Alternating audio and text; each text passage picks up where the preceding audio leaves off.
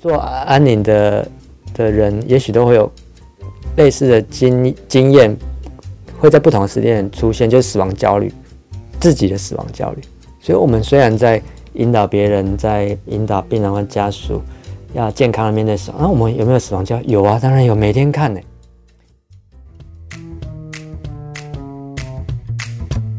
让你听得轻松，让你活得健康。欢迎来到门诺健康会客室。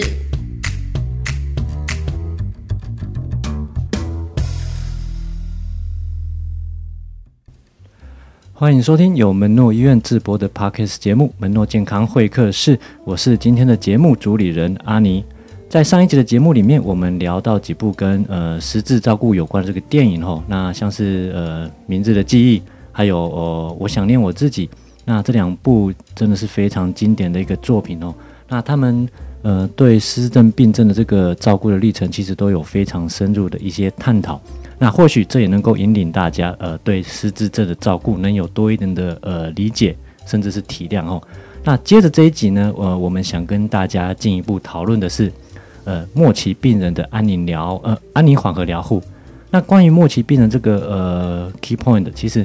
我们先前有谈到吼，就是重度失智症的这个病人，其实他也是在这个呃健保局所规范的这个末期病人的范畴里面的吼。那这一集我们就要透过心理师的观点，呃，来谈谈安宁缓和疗护的一些资讯。那我们今天特别邀请到门诺医院的杨格正心理师，跟我们一起来聊聊这个话题。那么呃，先请杨格先跟听众打一声招呼好吗？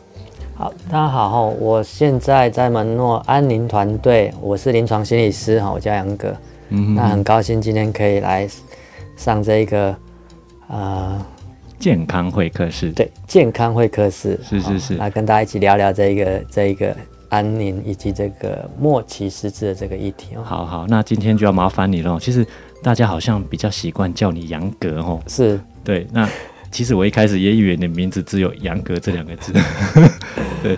那我想说，其实可能是因为呃那样念起来比较顺口的顺口的缘故吧。就是、younger 嘛，哈，永远年轻的意思啊。哦，younger，对你真的你真的看起来真的是真的是非常年轻，然后好，那接下来哈，大家会在节目里一直反复听到杨格这两个字哈。那呃，大家听到这两个字就代表我们的杨格症心理师哈。那希望大家不要误会，杨格就是杨格症哦。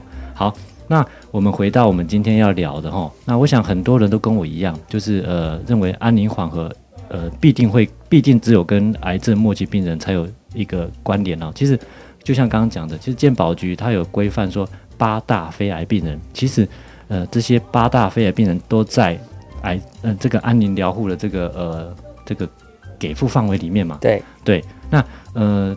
其实我们节目里就先不聊那八大是哪八大了，嗯，大家有兴趣去 Google 一下，其实就可以了哈。这个有口诀很好记，心肝脑肾肺。心肝脑肾肺。对哦，心就包括失智症的这一个领域吗？啊、呃，失智症是在脑，是是，哦，所以心肝脑肾肺。哎，奇怪，只有五样。对，因为其实这个有一个有几个器官都有两样以上的末期可以给付，哦。是是是。OK，那大家记住这个口诀哦，记得去 Google 一下，叫什么？心肝脑肾肺。那失智就在脑、大脑变质的这个末期的的一个给付范围里面。Okay, 真的是非常好记哦。好，那今天我们就来好好的谈谈这个安宁疗护这里面哦，那心理师呃究竟可以提供哪些帮助？然后，那在开始之前呢，我想先跟听众还有杨格分享一下，就是我最近嗯。有在阅读一本书啦，那这本书是郭强生先生他撰写的，这个《我将前往的远方》。那其实这是一本关于他照顾失智父亲的一段心路历程。那郭教授在书中他有一段感慨是这样描述的，就是呃，每个长者他最希望的，难道不是待在自己最熟悉的地方吗？当然，他这句话是一个问句，然后我想，呃，杨格等一下或许可以来分享一下，就你的专业观点哦，那。我想说，我想到的是，不管是呃家里或者是在机构的这个场域里面，那心理师他能够提供的服务或者专业会有哪些呃呃哪些取舍啦，或者是哪些必须要面对的难处？或许杨哥来跟我们分享一下。是，对，那郭强生老师的这本书真的很好看，推荐大家去看哈。那他在这里，我觉得他很坦诚自己在照顾爸爸过程里头的这个心境。那他作为一个嗯单身者，那可以说与爸爸相依为命，这照顾的作为一个嗯作为一个照顾者，一个中年的照顾者，就像他说的，其实如果年过五十哦，我们哪一个家庭里头没有老人？嗯嗯嗯。但在照顾老人的过程，照顾自己的父母的过程里头，也想到自己年老的议题。对，那刚刚东龙讲的，该叫阿尼，好，叫阿尼就好了。阿尼讲的，大部分的老人家有谁不会想要待在自己家里？是、嗯、是，所以，嗯，我有机会去居家去看到很多的家庭，然后。这个样貌差很多。那我想，在住院的病人，几乎大部分的所有的病人都希望回到家。我一开始在想，哇，他们家应该是很棒、很舒适，比医院还要好。比如说像夏天的时候，夏天医院有冷气嘛，哈，他们就想要，可他们一直想要回家。那我自己是很喜欢有冷气房的空间，我觉得来医院上班有冷气是很好的优势，这样子。嗯哎、欸，奇怪，他想回家，哎，我就跟，然后我们他回家的时候，我们就去居家，发现第一个，哎，他没有床，哎，他其实躺在他们家的沙发，沙发破破的，他们家没有冷气，哎，嗯，大热天开电风扇，哦，有点潮湿，有时候还会有苍蝇，可是他回去之后，哦，他好喜欢哦，嗯哼，我就在想，对呀，为什么？好像。不管怎样的家，只要他认定的家、认定的地方，好像可以给他带来一些安心的感觉。嗯哼嗯，即使没有医疗床，没有护理师，没有看护，没有冷气，没有每天有清洁的阿姨帮他打扫，他这些都比不上自己的家。嗯哼嗯，那日本人有讲，就是居心地嘛，哈。嗯嗯，居住的居，心里的心，地方的居心，好像。家里头有一个地方是可以让他安心的。很多病人回到家之后，哎、欸，真的好像比较稳定，也比较不那么痛了。嗯嗯。嗯，所以那，所以家好像是，好像大部分的人都希望在自己的家里比较好。那可是啊，我们无可否认，在现在的这个这个社会里头。并不是每一个家人，每一个人生病之后家里都有照顾的人。嗯，没错，没错哈。嗯嗯。那大部分的父母亲在年老的时候生病的时候，那个时候的孩子也差不多刚好是成家立业、青壮年，有各自的工作。那再来，现在有一些需要的医疗的部分，还有各种疾病所需要的时候，不一定是能够家里。所能够提供，所以回到这个问题是，如果能够待在家比较好吗？的前提是，第一个，我们要盘点这这是不是一个适合嗯病人照顾的场所？家要转型成病人照顾的场所，这需要花一点力气，花一点功夫，不管是软体硬体，无障碍的空间，洗澡，他没办法再上。二楼了，那一楼没有可以洗热水的地方，嘿，那有没有可以给陪伴者睡的地方？好，有没有可以给病人睡的地方？所以这关乎到一连串的选择。嗯嗯。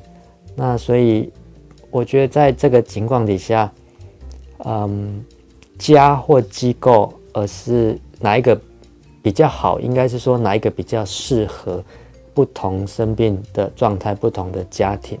的选择。那以心理师的角度来看啊，那居家跟机构，那你们一些评估的要点，你们会有什么建议呢？是，第一个，如果在居家，第一个我们会希望就是，当然在病人他一定要有一个最主要照顾者，要能够二十四小时，但是依照病人的自理能力的程度，那第二个，这个照顾者主要照顾者跟他的关系是什么？可能是他的家人，可能是家族里头的一个可照顾人口。可能是外佣，或者目前啊轮流由主要有一个主要照顾者，再搭配其他的啊长照的的的照顾人力，那再来就是家庭适合的照顾的状态，有没有人可以帮他喂药、调整药物，然后评估他的状况。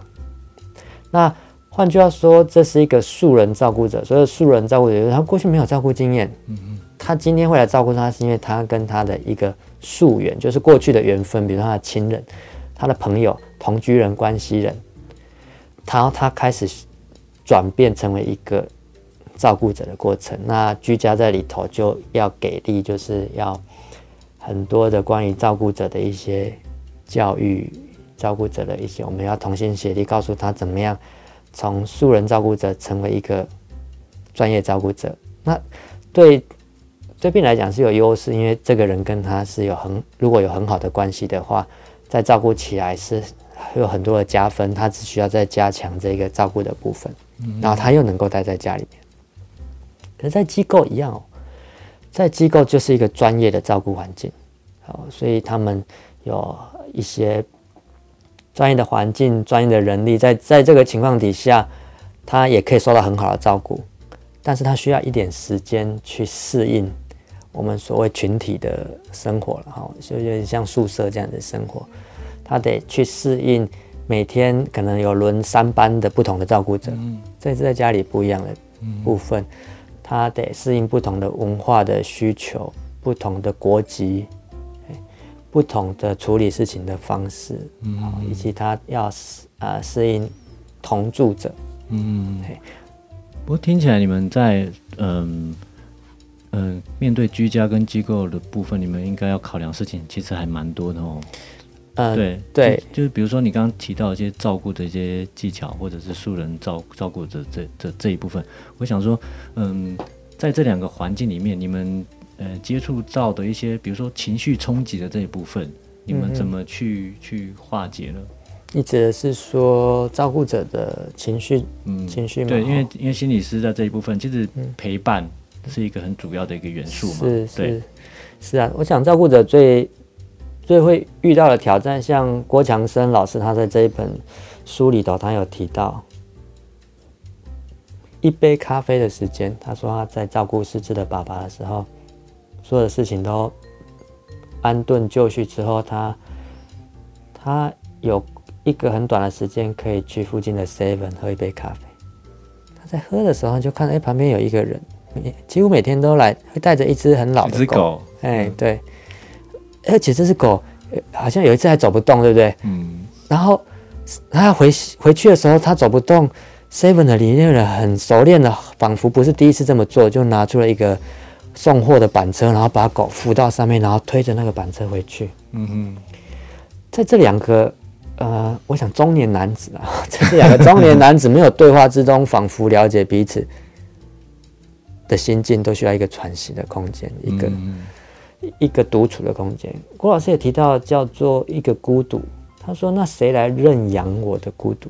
所以照顾者的心情是不一样的。那个不一样是他可能过去都没有经验过的一种心情，那种心情，呃，在这个生活里头，他的生活其实是被病人的时间所支配的。嗯，所以他必须依着病人的时间而生活。那这就是第一个要去适应的东西，因为他自己的时间走，得他得他得拆解，他得适应。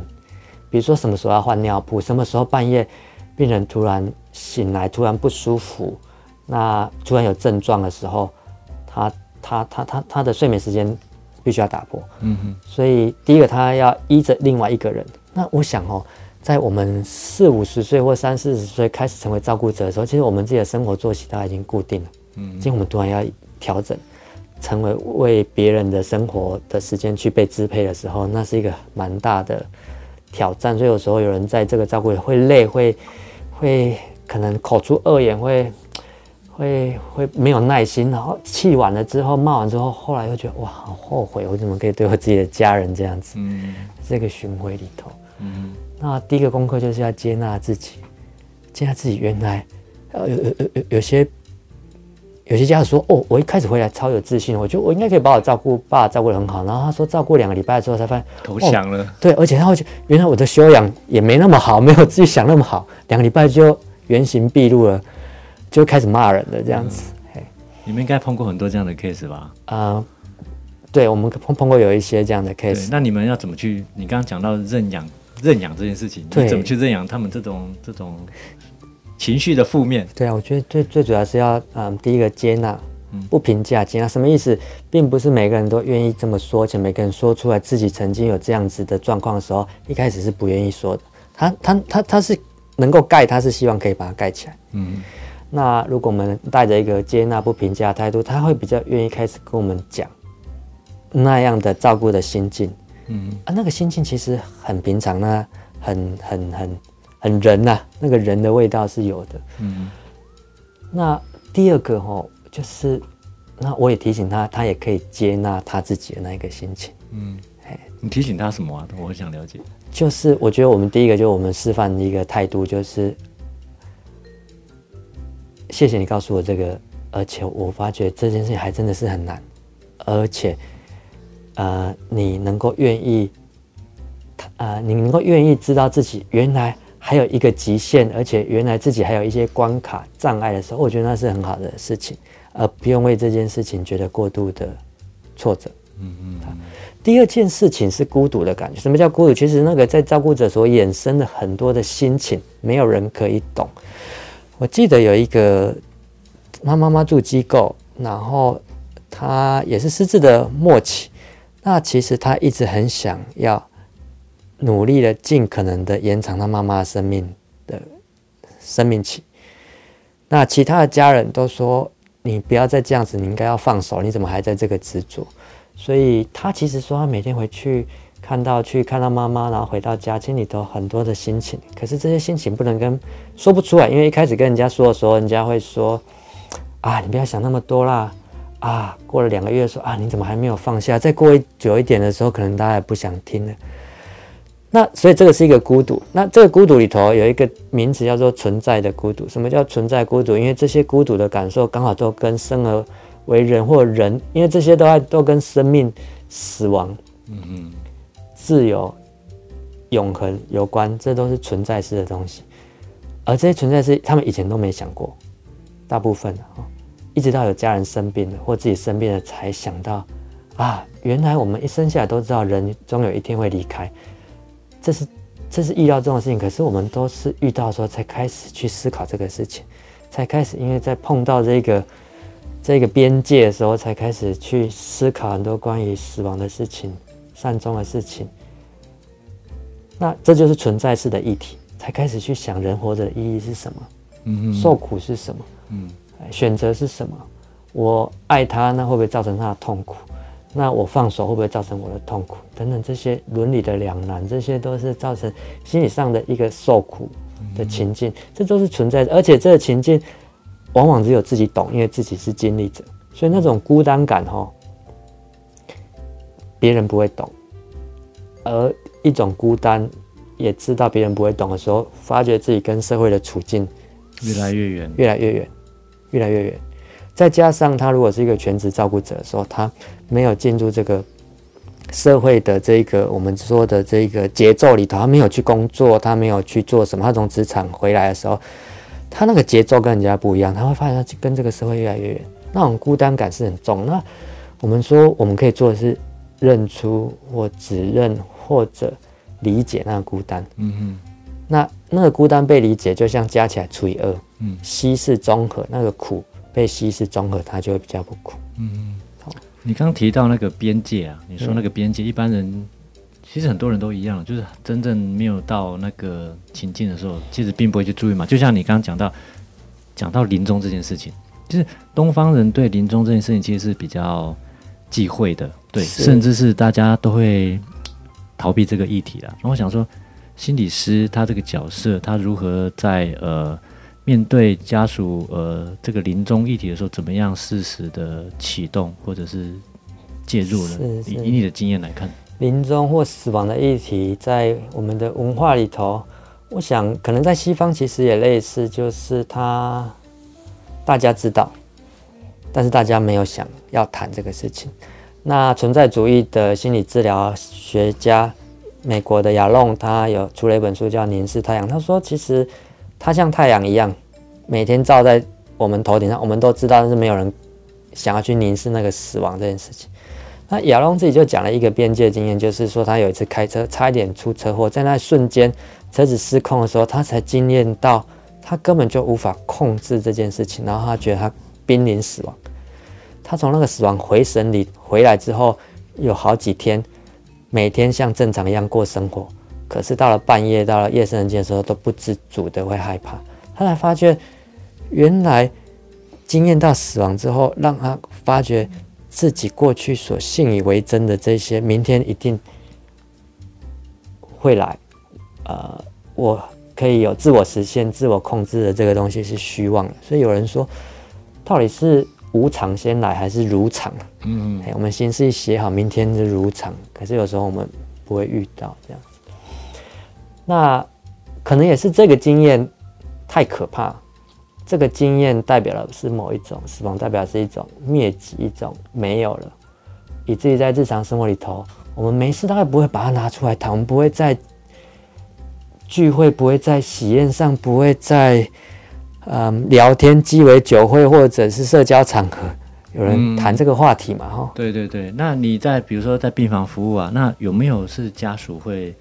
呃，比如说主动提出的，嗯、那你怎么去应对这样的话题？所以他常常只有往往遇到的场合大概是医院。对，举例看看。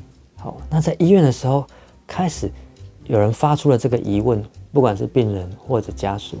比如说，那我通常的做法是由他所提出的或问出来的或说出来第一句话去做引申。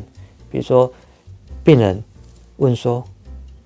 啊，你刚刚我这个病够偌久？嗯嗯，这是一个很好的问题，我们平常不会这么问。抓到了，对，所以他开始关心了他还有多久，所以他开始为他的生存或死亡而开始关心的时候，那是很好的事情。我会我们会去往下问，好，我可能会有好几个方式问他，比如说我问他说：“哦，你较早点的你想这个代志，吼，还是讲这改破病才开始想这个代志？”嗯，好，如果他回答说这是生病才开始想，那表示他。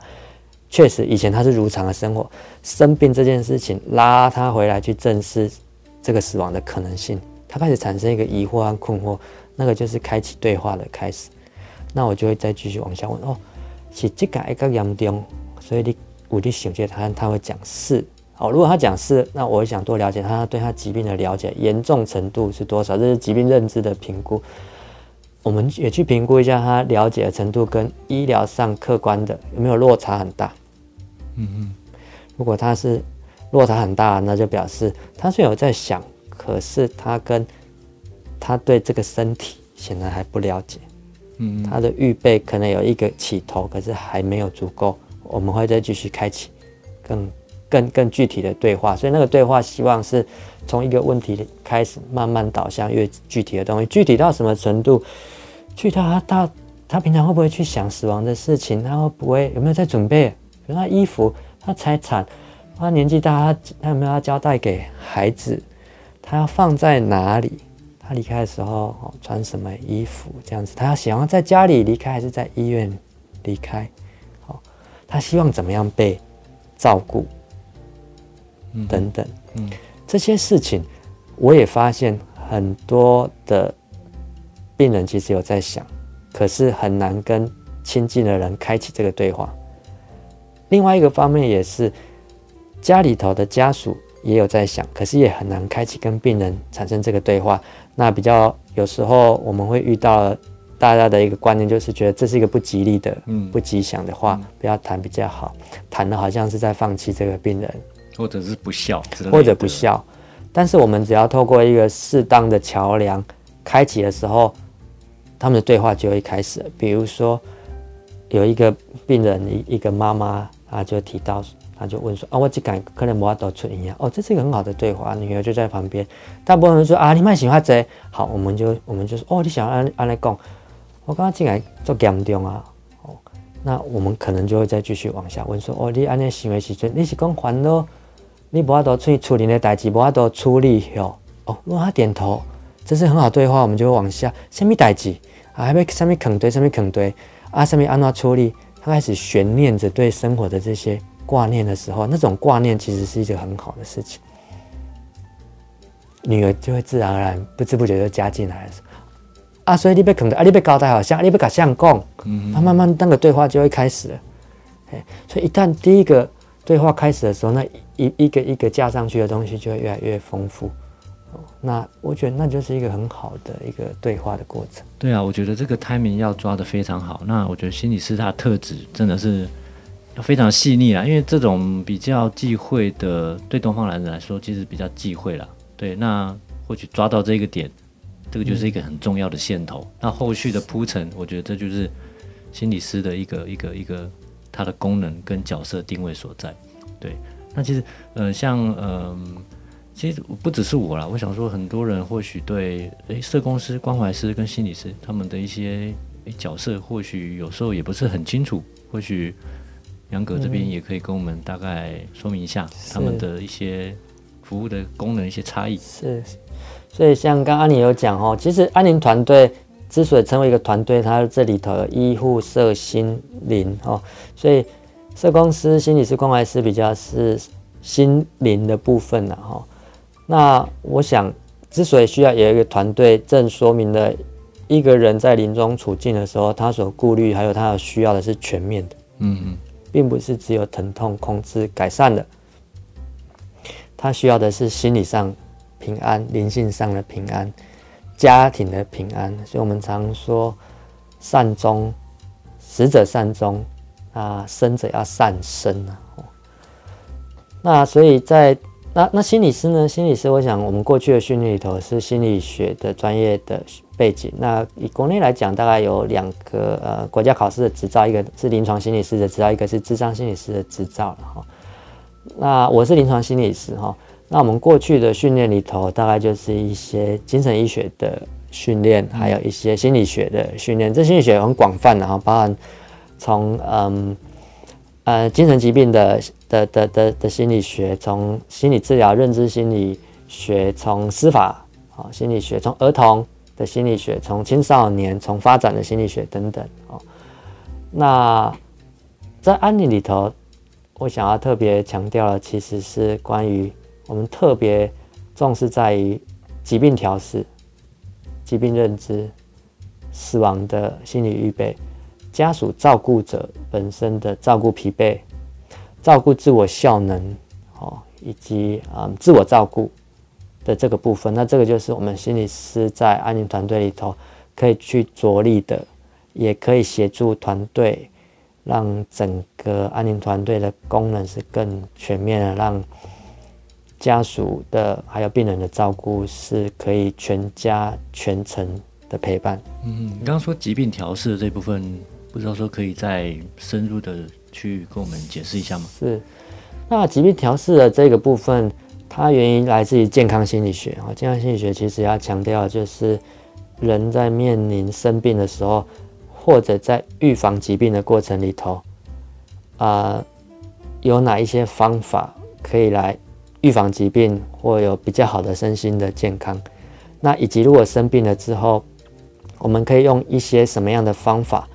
呃，可以让我们在我们讲的叫做嗯带病生活，带病生活。嗯、那比如说慢性疾病啊，肾脏病、糖尿病、高血压，或者严重疾病像癌症等等威胁生命的时候，我们都能够带病生活。什么叫带病生活？我们以前有个我们可能会观念就是啊，我是病人的，所以我就不是健康人。嗯，所以我们在分野的时候是用身体的。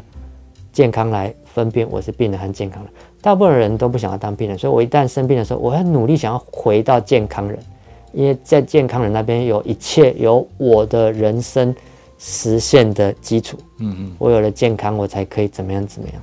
所以我一旦生病，不管是慢性病或者癌症，我会努力的想要回去那，但是这个东西造成的蛮多的痛苦。那我我们必须要把这个二元的观念给稍微调整。其实健康不是只有身体健康，是身心健康。嗯，所以有些调试比较好的病人，他会发觉，虽然我身体生病了，可是我可以心里活得很健康。然后我可以看看别人，诶，他好像都没有生病，可是他心里不健康、不快乐。他开始愿意接纳或接受，我可以是一个健康的病人。的时候，他的生活的视野就不一样。嗯，嘿，所以怎么样跟他的疾病，呃，带着这个生病的角色或病人的角色，活出健康人的状态，这是一个很重要的一个方向。嗯，我们在努力的方向大概是在这个地方。对啊，听来说，因为我刚第一，你刚第一个讲的 key point 就是呃，带病生活嘛。我觉得在、嗯、特别在呃安宁的这个疗护里面，其实我觉得这个非常的重要。哎，对，因、嗯、因为有时候像圣经有一句话是想说，呃，忧伤的灵使骨枯干嘛。对，喜乐的心是良药。其实我觉得这件事情。嗯在心理师这个角色里面，是一个他扮演一个很重要的一个一个一个关键。是你刚刚有特别提到，对癌症的病人带病生活的时候，他们另外一个挑战是癌癌症大部分是威胁生命的疾病，所以他们来讲，那个死亡或者我我我我我我的生命可能没办法照着我原本预期的样子规划去过生活的时候，那是一个很大的压力。对对，那我我们努力的是让他在这个带病生活里头。嗯，因着这样的疾病，对人生有一个有机会再再思考。嗯嗯。那所以，呃，我我我我会感觉到在安宁病房或在重症病房，感觉那个生命的气息，也许相对身体是相对微弱，可是我觉得有些人在这个时候他特别清醒。嗯嗯。他思考了好多他以前都没有好好思考过的事情，他跟家人关系。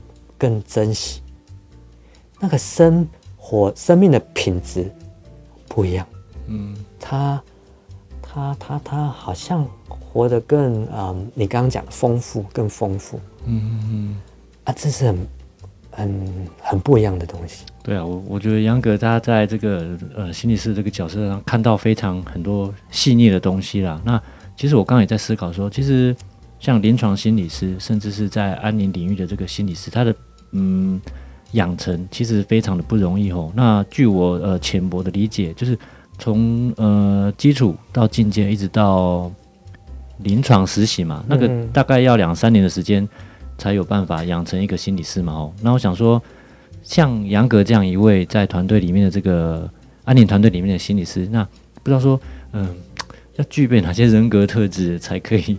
呃，从事这样的一个一个一个职务呢，或许跟大家分享一下。这个这题好难，嗯、会吗？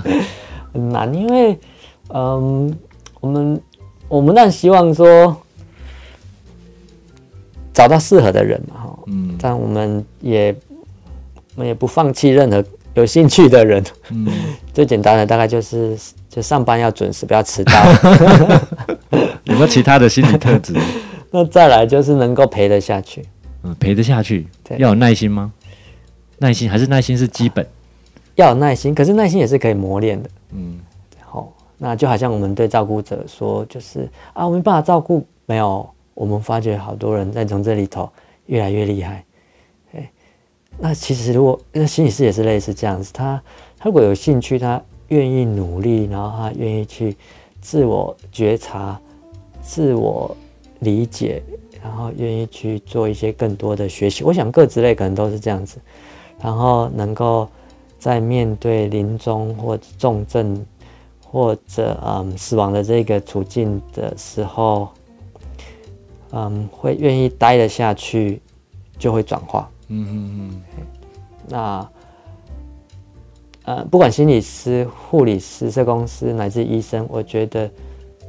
助人是一个，我们有一个叫做助人专业的角色，嗯、但是那个助人专业的角色，它只是一个角色，那是那只是我们可以透过这个角色去去做真正助人的这件事情。那后面那个东西，我觉得比较重要。嗯嗯，对，所以那个态度啊，我我觉得，嘿、嗯，对啊，这是我对心理师一个很有很有我自己想了解的，因为我觉得心理师在不管是他的。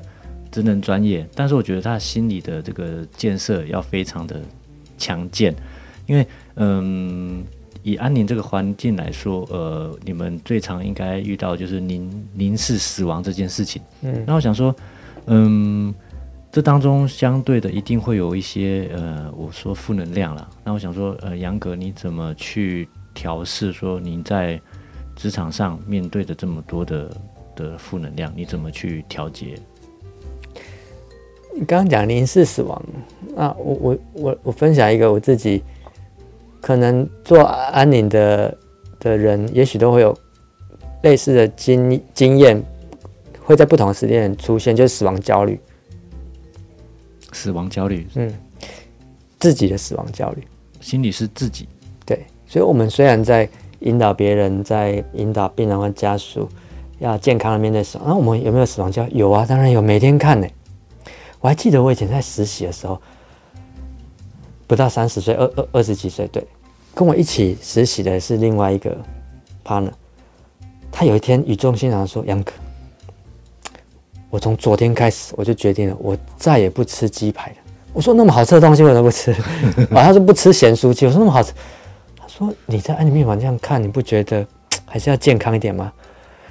好，然后我们就不讲话了。那一天早上去查房。这个主治医师就刚好查到一床病人，很年轻，三十多岁，肝癌末期，年轻人。太太很难过，她说：“我先生这辈子都很养生，每天都过很养生的生活，外几乎都不外食，都是我煮给他吃。为什么一诊断就是肝癌？那我就我就没有，我那时候对就年轻就没有良心，就一直瞄那个我那个一起实习，我看他脸都绿了，这样，后来就出来说。”怎么样？他说：“嗯，还是继续吃鸡排。”有一天，我们就在自助餐吃饭，呃，吃吃吃，就是工作完，他突然有问我说：“杨哥，我这个实习结束，我就要去日本自助旅行，我要骑骑骑脚踏车。”我说：“如果我这样回来之后，我觉得我人生的善终清单又少了一个。”然后就问我说：“那你的善终清单是什么？”那时候根本没想这个问题啊。他说：“呃，就是明天上班不要迟到，要不然我连这个关都过不了。”所以每个人会在不同的时间点会想自身的，因为你看着别人的的时候，你会想：那如果我自己呢？那有一次哦，我就是要去跟病人谈这个疾病，他知道癌症之后，而且是你终止抗癌之后他的心情。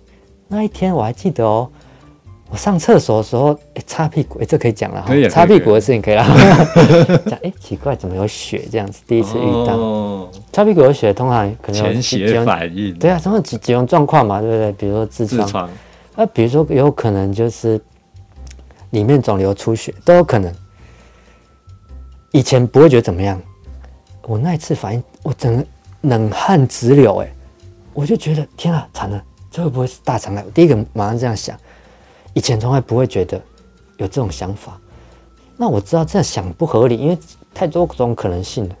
可是我就没办法专心，我整个早上都没办法专心。赶快做大肠镜吗？好了，问题来了，我就这样跟我们的护理长讲，护理长说：“那你赶快去看那个肠胃科去排一下，去抽血看一下，然后去排一下检查。”然后很鸵鸟，我说：“啊，不会了，不会了，不会了。”这这就死亡焦虑，不敢凝视的死亡焦虑，所以。如果说是负能量，应该是说这个工作无形中带给我们对于这些事情的负担。嗯，哦，我怎么回应他？我怎么回应这个无形的负担？因为他每天都会考验我。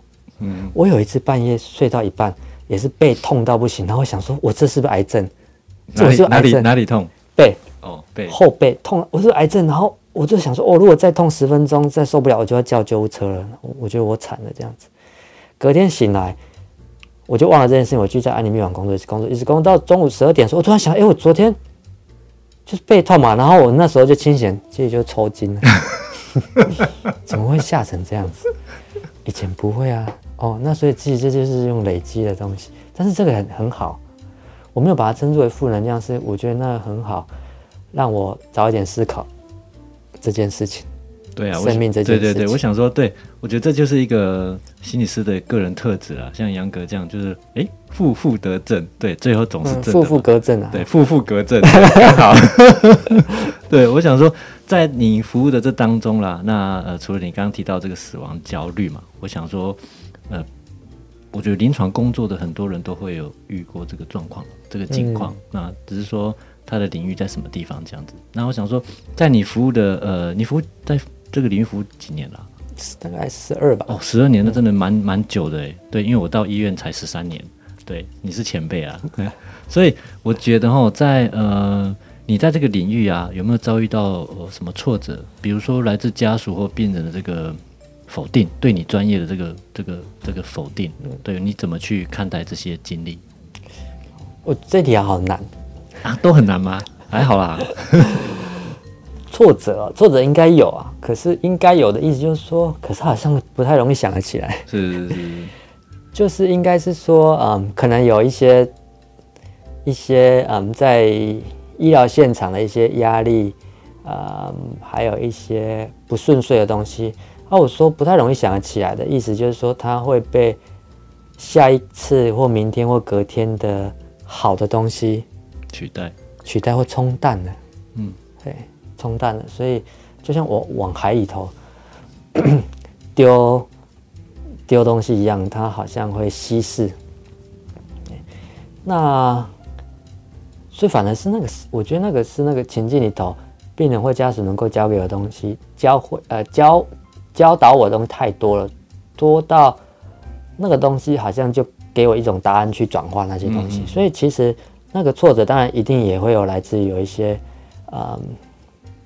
太过投入啦，病人离开的时候舍不得啊，嗯嗯，或者病人临终过程不平安，哦，或者当初哎、欸，好像有哪些话说的不好，觉得好像有伤害到病人或家属，可是又来不及再去说些什么，或者对，嗯，对病人临终时间的预估，有时候觉得哎呀，比我想象中还早，还要早，好像我来不及，有一种好像跟他有一些。嗯，没有没有完成的事情，等等，我们这也许是可能不能称之为挫折，也许是遗憾吧，哈、嗯。那诸如此类的东西，我觉得这就是工作的副产物啊，嗯，副产品。那那这些，嗯，对啊，我不知道称不称为挫折，哎，嗯，没关系，挫折，我觉得看你怎么怎么去思考了。嗯，对啊，像今天聊到现在，其实也过了四十几分钟了，对，你看。每句话其实你讲的每句话其实都有意义的啦。那你刚才从呃角色啊，你的就是心理师在这个团队里面的角色的一些功能，还有一些专业训练，还有人格特质这一部分，然后又提到呃陪伴跟支持了。我觉得陪伴这件事情，我觉得真的是真的真的是蛮蛮重要的。嗯，对。那包括心理师的这个传习嘛，我觉得。心理师他对我来说，他吸收蛮多的，必须要吸收蛮多的负面能量的。怎么怎么怎么据我怎么怎么去自我调节？我觉得这非常非常的重要。我想说，在节目的最后，或许杨格可以给自己或者一些呃目前正在从事呃心思工作的人一些建议，甚至是鼓励或支持吗？找答案，然后在工作和生活里头要有一些设限。找答案很重要，因为留着的或带回来从照顾现场带回来的这些问题都是很好。那需要找答案，那找答案怎么找？我我我自己的个性，我当然是看书，很多书，像像你推荐给我的郭强生老师这本书，我就觉得很棒。嗯嗯，里头有一些话语，就会好像给我一些答案。嗯嗯，他作为一个照顾者，所以我觉得，嗯，用自己的方式去找答案。再来就是，呃，需要一些时间，嗯，不想这个事情。那其实这就回到自己生活的休闲的这个部分，比如说像你喜欢烘咖啡、煮咖啡，那很重要。嗯，那那那个胃要够好啦，因为一天杯测那么多杯，对不对？看电视我就很喜欢，嗯。嗯，看电视，嘿，那所以。这是我自己的方式啊，嗯、那我想每个人大概会有自己的方式。嗯，那有没有给照顾者是诶照顾者的一些话呢？嗯，我觉得你们特别辛苦，那愿意留下来做照顾工作的人，呃，心里头大概都有一份想要珍惜跟这一个人的相处的心，所以珍惜是这两个字很重要，因为自己也在会数算，在这个相处的时间。是会越来越少，那那些照顾的心情都很珍贵，那些照顾的心情只有你跟这个人相处过，因而相处而产生，只有你会懂的东西。所以那些东西很适合，嗯，把它收藏在心里头，在未来人生的时刻，有些时刻回想起来的时候，它会给出不同的味道。嗯嗯，有些画面还没有办法理解的，留着，在适当的时刻，它会突然。跳出来，突然，突然安慰到你。嗯，你刚刚提到好多画面，好像在郭强生的书里面都有出现。其实，谢谢郭老师，这个这个书郭，郭老师的书里面提到蛮多的，非他的文字我觉得非常的有力量哦。哎，我们今天不是在推荐这本书哦，还是推荐大家去看呐。对，我们今天谈的是呃，那个书名要不要再说一下？书名叫做我。我将前前往的远方，对大家有空或许去找一下郭老师的这本书，他文字真的是非常的有力量哦。那今天也谢谢呃呃杨格跟我们分享这么多呃心理师的这些种种，然后然后想说呃其实如何面对悲伤，嗯，互相道谢道爱，我想说这些应该都是我们要不断学习的一门课程了。那其实就像郭强生教授写的这本书名哦，我将前呃我将前往的远方，其实每个人从出生就朝同一个方向前进着了哦。对，那所以特别在安宁疗护的这个领域里面，那心理师的存在真的是非常重要的哦，因为他们必须带着柔软的心陪伴病人跟家属，但是同时呢又必须好好的装备自己，我觉得这是非常的不简单，因为这样子才不才不会被呃一些比如说负面的一些。呃，情绪吞噬，我觉得这是非常的难哦。那呃，所以我们真的是心存感谢啦，对心理师的这个奉献跟付出了哈。那嗯、今天也谢谢杨格心理师的这个分享哦。那我想说，在节目的最后，我们还是感谢您收听呃门诺健康会客室哈，这是由花莲门诺医院所直播的 Podcast 节目。那我们会持续关注跟你我的健康都有关系的一些议题然后。那如果你觉得我们的节目，对你有一些启发或是帮助，欢迎你继续收听支持我们。那门诺医院的 Podcast 会继续用声音为最弱小的弟兄姐妹服务。最后，我们也再次谢谢杨格心理师哈，今天带来这么丰富的内容。那就请杨格观观众 say goodbye 哦。好，谢谢大家。好，谢谢你们收听，我们下次见，拜拜。拜拜。在台湾东部，山与海簇拥的平野，门诺医院继续述说着。一段人与人相互扶持的故事，跨越了年龄、社会阶级与国界，服务是他们共同的语言。走进偏乡和社区，铺展守护的网络，生命因此有了坚实的依靠。